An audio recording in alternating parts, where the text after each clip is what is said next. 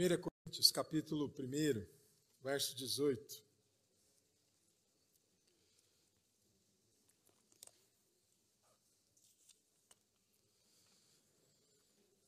Primeira Coríntios, capítulo 18, verso 1, verso 18. Nós vamos ler até o 30, tá bem? Diz assim o texto. Olha só. Pois a mensagem da cruz é loucura para os que estão perecendo, mas para nós que estamos sendo salvos, é o poder de Deus. Pois está escrito: Destruirei a sabedoria dos sábios e rejeitarei a inteligência dos inteligentes. Onde está o sábio? Onde está o erudito? Onde está o questionador desta era? Acaso não tornou Deus louca a sabedoria deste mundo? Visto que, na sabedoria de Deus, o mundo não conheceu por meio da sabedoria humana. Agradou a Deus salvar aqueles que creem por meio da loucura da pregação. Os judeus pedem sinais miraculosos e os gregos procuram sabedoria. Nós, porém, pregamos a Cristo crucificado, o qual de fato é escândalo para os judeus e loucura para os gentios. Mas para que os que foram chamados, tanto judeus como gregos, Cristo é o poder de Deus e a sabedoria de Deus, porque a loucura de Deus é mais sábia que a sabedoria humana, e a fraqueza de Deus é mais forte que a força do homem. Irmãos, pensem no que vocês estão eram quando foram chamados. Poucos eram sábios, segundo os padrões humanos, poucos eram poderosos, poucos eram de nobre nascimento mas Deus escolheu o que era para o mundo. Deus escolheu o que para o mundo é loucura para envergonhar os sábios. Escolheu o que para o mundo é fraqueza para envergonhar o que é forte. Ele escolheu o que para o mundo é insignificante, desprezado, e o que nada é, para reduzir a nada o que é, a fim de que ninguém se vanglorie diante dele. É, porém, por iniciativa dele que vocês estão em Cristo Jesus, o qual se tornou sabedoria de Deus para nós. Isto é, justiça, santidade e redenção. A loucura da cruz. A cruz de fato é uma loucura. Esse é o tema que nós estamos chamando a nossa reflexão bíblica. Eu vou acompanhar, peço que você tenha um pouquinho mais de paciência, que nós vamos até daqui a pouco, tá bem? Definitivamente, o cristianismo, ou Jesus Cristo, e aquilo que ele deixou como continuidade do seu projeto de pregação de reino de Deus, que é a comunidade de fé, definitivamente o cristianismo não é lugar para soberba, não é lugar para vaidade, não é lugar para arrogância, não é lugar para prepotência, não é lugar para quem acha que é melhor do que os outros. O cristianismo não cabem frases feitas como quem pode mais, chora menos. Ou até é dando que se recebe. Quando olhamos para a cruz, olhamos para a loucura da cruz, olhamos para o cristianismo, todas essas coisas, elas não têm sentido algum. A lógica do cristianismo é outra. A maneira como o cristianismo entende as coisas é outra. É totalmente diversa, totalmente atípica, totalmente acêntrica do que é possível nós conhecemos hoje. Não se encaixa, não se encaixa nessa nessas teorias que nós temos. Não é algo dado. A lógica da cruz não é compatível com a lógica de poder. Pelo contrário, se fosse compatível com a lógica de poder, Jesus não estaria nela. E a comunidade de Corinto tem o privilégio, tem a oportunidade, porque ela vai poder entender melhor como é que a lógica da cruz funciona em detrimento às outras lógicas que eles estavam acostumados, tanto de gregos como de judeus. E a comunidade de Corinto era composta por dois grupos muito distintos. Eu vou pedir que você preste atenção agora, porque depois você não vai conseguir entender o que eu vou falar daqui para frente. Judeus e gregos. Dois grupos com cabeça diferente, maneiras de entender diferente, formas de entender a vida diferente, culturas diferentes, idioma diferente. Esses dois grupos agora estão no mesmo lugar, numa comunidade de fé por meio de Cristo Jesus. Um grupo tem, judeus têm toda a sua característica própria, baseada no Antigo Testamento, e gregos têm toda a sua característica própria, baseada na filosofia grega. E por um acaso, não por um acaso, mas por graça divina, esses dois grupos, ó, se fundem, se encontram e também se chocam. Essas duas mentalidades se chocam uma com a outra. E é aí que está toda a beleza do Evangelho, toda a beleza da graça de Deus, e é aí que está a loucura da cruz. Tanto para um, judeus, quanto para outro, gregos. O Paulo vai ensinar isso. Paulo vai chamar a atenção desses grupos para demonstrar o quanto ser comunidade de fé em Cristo é estar sobre a cruz de Cristo. E aí ele vai chamar essa comunidade de fé, de grupos diferentes, distintos, no mesmo lugar, de loucura. É uma loucura. O que é uma loucura? Alguém já chamou você de louco?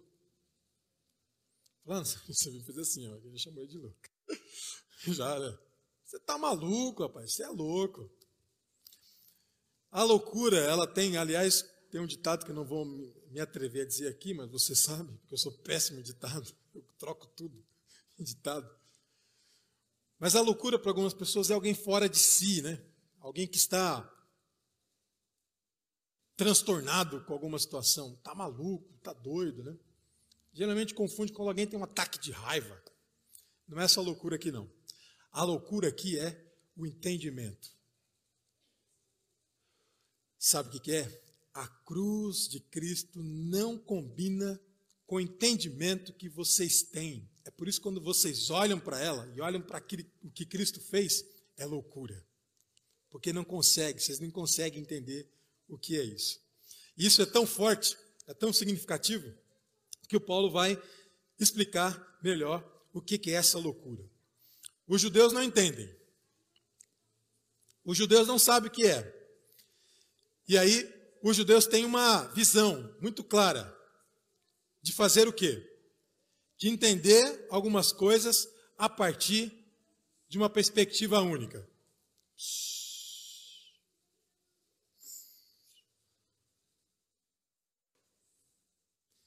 Qual que era? Eles gostavam de ter sinais, milagres, de ver as coisas acontecendo de alguma forma, de alguma maneira. Isso eram os judeus. Judeus gostam de milagres, judeus gostam de chamar atenção. Isso para eles atestaria que Jesus seria o Messias, milagres. Um homem forte, poderoso, imponente. E no fim, é alguém que entra com um jumentinho numa cidade importante como Jerusalém. Aí eles olham para ele e falam assim: ah, não, esse aí não pode ser Messias. Que tipo de Messias é esse? Nós queremos um Messias forte, Messias que pega em armas, que senta no trono, que expulsa os romanos da nossa terra. Não é um Messias que entra num jumentinho. Um jumentinho. Mas ele faz isso. E os gregos? O que, que os gregos querem? Os gregos, eles, para eles é loucura, porque eles não concebem ver alguém que é crucificado vir parar numa cruz, símbolo de vitória, símbolo de conquista. Para eles é um fracassado. Então não pode ser. Nenhum, nenhuma pessoa é, boa, vitoriosa, conquistadora, vai parar na cruz. Só fracassados param na cruz. Então não tem como. Como pode um fracassado ser alguém? Essa era a questão dos, dos gregos. Como um fracassado pode ter sabedoria? Nenhuma. Quem para na cruz é um fracassado. Então, tanto para judeus, não entendiam isso, porque o Messias que eles esperavam seria um Messias mais imponente, altivo, forte, dominador, poderoso. E para os gregos, não. Ninguém pode ir para a cruz sendo conquistador. Um sábio só vai para a cruz quem é fracassado. Aí vem Deus e inverte a lógica de um, inverte a lógica do outro. E propõe um outro. E aqui que está a questão, irmãos. Paulo diz para os irmãos olharem para a própria comunidade. Você que está com a sua Bíblia, a Bíblia aberta pode acompanhar. É o verso 26 e 27. Diz assim o texto. Você pode dizer como que isso é possível. Ele falou assim: olha para a comunidade, olha para vocês. Vejam vocês como que isso funciona entre vocês. O verso 26, irmãos, pense no que vocês eram quando foram chamados. Pense. Isso, pensaram? Muito bem. Como é que vocês eram? poucos eram sábios, segundo os padrões humanos. Poucos eram poderosos, poucos eram de nobre nascimento. Ele continua: Mas Deus escolheu o que para o mundo é loucura para envergonhar os sábios, escolheu o que para o mundo é fraqueza para envergonhar o que é forte. Eu não sei se você entendeu, mas isso aqui não está difícil, não. Ele está dizendo, ele tá dizendo o seguinte: Deus inverteu a lógica desses dois grupos, judeus e gregos. Como? É só vocês olharem para vocês mesmos. Todos vocês são sábios? Não. Todos vocês têm nobre nascimento? Não. Todos vocês são ricos? Não. Todos vocês são filósofos? Não. Só que alguns de vocês têm dinheiro, outros não. Alguns de vocês são mais sábios, outros nem tanto. Alguns de vocês são filósofos, outros nem tanto. E por que, que vocês estão todos juntos? Oh, como dizia um desenho, eureka. Por que, que vocês estão todos juntos? Por que, que vocês são tão diferentes de cultura, de nascimento, de sabedoria, estão juntos? Isso não é uma loucura? Não é coisa de doido? É doideira de Deus, meu amado. É. Ele não é louco com um negócio desse? De juntar dois grupos com tanta diferença assim, colocar no mesmo canto, no mesmo lugar? E como que isso foi possível? E como que ele realizou isso? E como é que ele colocou preto, amarelo, branco no mesmo lugar? E como que ele coloca gente que tem dinheiro, quem não tem, quem é grande, quem é pequeno, quem é mais gordinho, quem é magrinho, no mesmo lugar? Como que ele fez isso? Pela loucura da cruz. É loucura, pela loucura da cruz. Foi assim que ele fez isso. E como ele inverte essa lógica. E como ele transforma isso. Ele vai dizer: a comunidade é composta de gente fraca, de gente sem prestígio, para alguns até desprezível, insignificante. E Deus colocou todo mundo no mesmo lugar. Porque a graça de Deus ela nos nivela a todos da mesma forma. Aí eu pergunto: caberia aqui alguém se achar alguma coisa que não seja a partir de Cristo dentro de uma comunidade de fé? Sou mais bonito porque eu estou de blazer hoje. Está vendo meu blazer? Mais bonito. Caberia? Não. E era esse o problema dessa igreja. Ó, oh, a gente chega na ceia, não vamos esperar quem não trouxe nada para comer, né? Vamos comer tudo que a gente pode. É assim? Ó, fulano pegou um negócio comigo, não me acertou, não pagou, sabe o que eu vou fazer? Vou colocar ele no pau, na justiça. É, porque é assim, né? Quem pode mais chora menos. Tudo isso está acontecendo aqui. Aí ele fala o seguinte: olhem para a cruz, queridos. Irmãos, olhem para a cruz e vejam. É possível, a partir da cruz, ser aquilo que vocês se tornaram? Não. Vocês são tão bons assim? Não. Vocês são tão inteligentes assim? Não. São tão sábios? Não. Só são o que são por meio da cruz de Cristo. Por isso é loucura. Não temos dificuldade, eu não tenho dificuldade alguma de olhar para a cruz, porque a cruz, para mim, é o significado mais pleno do cristianismo. Bem? O Luiz ali mesmo está com uma cruz bonita aqui no peito. Ó. Aliás, já encontrei a minha, tá? Depois da mudança. Tem uma de madeira bonita. Mas aí na pressa eu não peguei ela. Mas logo, logo, aí a Lívia, cuidado para não escandalizar os irmãos. Do quê? Aliás, a igreja tinha que ter uma cruz bem bonita aqui, ó. Se tivesse tempo, mais uma ali também, entendeu? Se tivesse mais uma ali também, e lá frente também, em todo lugar. Cruz, todo canto. John Stott tem um livrinho chamado A Cruz de Cristo. Você não sei se você conhece. Ele começa narrando como é que é as igrejas da Inglaterra e que tudo parecia cruz. Até a beca do coral tinha uma cruz no peito. Tudo era cruz. O templo tinha formato de cruz, a frente da tudo era cruz. Queridos, a cruz é o sinal mais claro da vitória de Deus sobre a morte. Amém, né? A cruz. É por isso quando eu vejo as irmãs com uma cruz aqui, ó, é lindo de ver. A cruz é o sinal mais claro da vitória de Deus sobre a morte.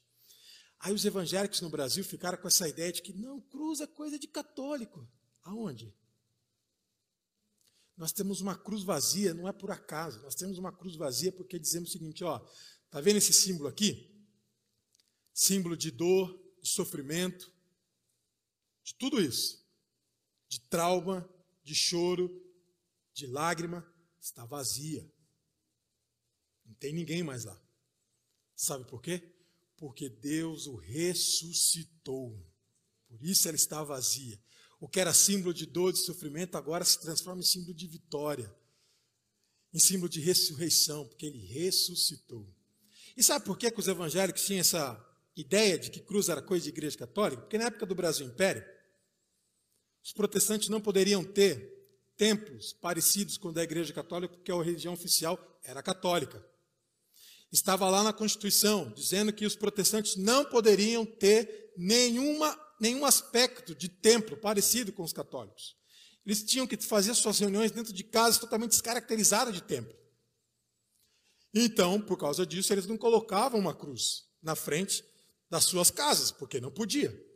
Mas depois as coisas mudaram.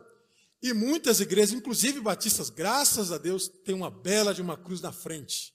Para dizer aqui, ó, cruz bonita. Por quê? Porque quase todas as igrejas de vários continentes da Europa, Estados Unidos, por exemplo, todas elas têm uma bela cruz na frente.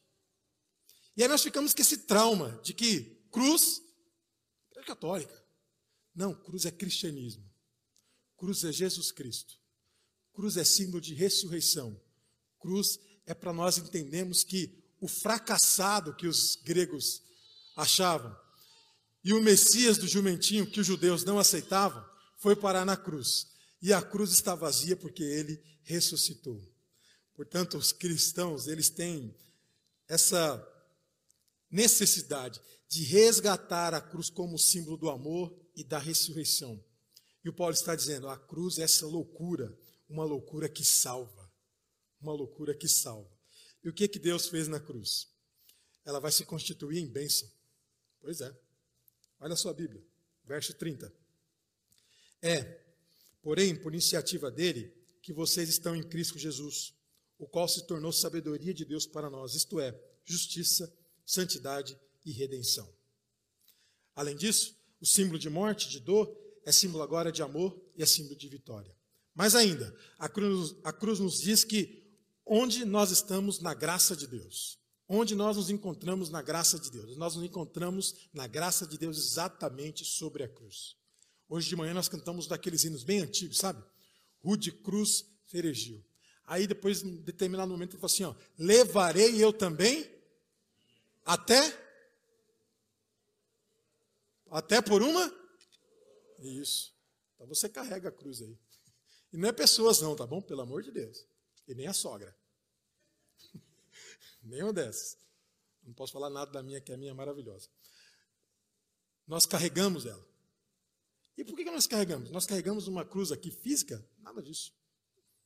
Nós carregamos, na perspectiva do hino, é que nós partilhamos daquilo que Jesus fez e realizou na cruz. É por isso. É por isso. Ela diz que nós não somos melhores do que os outros, não há lugar nela para sermos arrogantes, prepotentes, acharmos que somos melhores do que os outros, por qualquer outra bobagem que possa ter. Nada disso. Nós somos insignificantes debaixo dela. Porque toda a glória, toda a honra, toda a majestade, toda a beleza é para o crucificado que ressuscitou é só para Ele. Irmãos, quando o sol está brilhando, não tem brilho de estrelinha que compare a Ele. Quando o sol brilha, e Ele é o sol da justiça, como diz o Apocalipse, não tem estrelinha que fica lá brilhando que se compara a Ele. Não tem. E se tiver estrelinha que acha que pode brilhar como Ele, comete um grande equívoco, porque Ele é o sol, brilha todos. É tão sol que o Apocalipse vai dizer: olha, quando você chegar lá e ver tudo, não vai precisar nem de luz, tá bom? De nada disso. Porque o sol dele vai irradiar tudo. Tudo vai ficar assim, ó, claro como tudo. Porque ele vai brilhar eternamente no meio de nós. Por isso prestemos atenção, a maioria das pessoas elas ignoram o sentido da cruz. O Paulo vai resgatar isso. Ele resgata isso porque ele vai dizer a cruz é importante para nós, porque a cruz demonstra como que Jesus morreu e ressuscitou. Por isso ela é símbolo antes de dor, agora é símbolo de ressurreição. A cruz, então, nos remete para algo maior ainda do que qualquer outra coisa que nós podemos ter. Quem vive um cristianismo a partir da cruz não vai ficar procurando milagres para alimentar sua fé egoísta. Se é que uma fé pode ser egoísta. Quem vive a partir da cruz. Quem vive a partir da cruz não vai achar que é dono de alguma coisa. Principalmente alguns que acham que são dono de igreja. Não tem como. Não tem como conciliar. Quem vive a partir da cruz. Quem vive um cristianismo a partir da cruz glorifica a Deus pela sua graça e redenção que ele nos dá. Quem vive um cristianismo a partir da cruz dá um louvor profundo, de alma quente. Esse que nós acabamos de cantar aqui, ó, alma quente, porque conhece o sentido dessa loucura. Entendeu o sentido dessa loucura que é a cruz de Cristo. Quem vive o cristianismo a partir da cruz, irmãos, sabe que Deus não se revela na glória humana, nunca. Muito menos naquilo que é luxuoso ou belo aos olhos, mas se revela no crucificado ressuscitado. É nele. Vivemos a partir da cruz? Louvamos a partir da cruz e agradecemos ao Senhor a partir da cruz. Amém? A partir dele. Por isso, levarei minha cruz até aquele dia, né? como posso trocar por uma coroa. Vamos orar? Vou te dar um tempinho para você fazer uma oração agradecendo ao Senhor por Jesus. Jesus, obrigado porque o Senhor é real em minha vida. Obrigado porque a cruz é real em minha vida. Obrigado porque o Senhor morreu e ressuscitou. E hoje estou com meus irmãos de fé por conta disso. Muito obrigado. Ore ao Senhor. Agradeça ao Senhor por alguém que olhou para você, como diz o texto, chamou você, escolheu você para que pudesse louvá-lo para que pudesse engrandecê-lo aqui com a gente.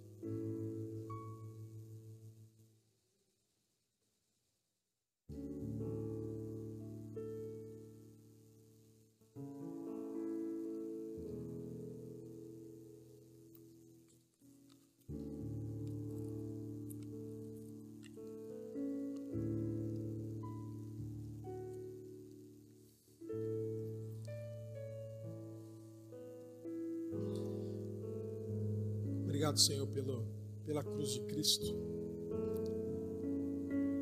E agora nós, já entendendo, assim como esses irmãos de Corinto também entenderam, como que isso foi loucura para muita gente. Isso ainda é loucura para muita gente. Conceber um grupo de pessoas que se aproximam um dos outros, mudam sua perspectiva sobre a vida a partir de um homem e a partir da cruz de um homem, a partir do sofrimento e da morte de um homem,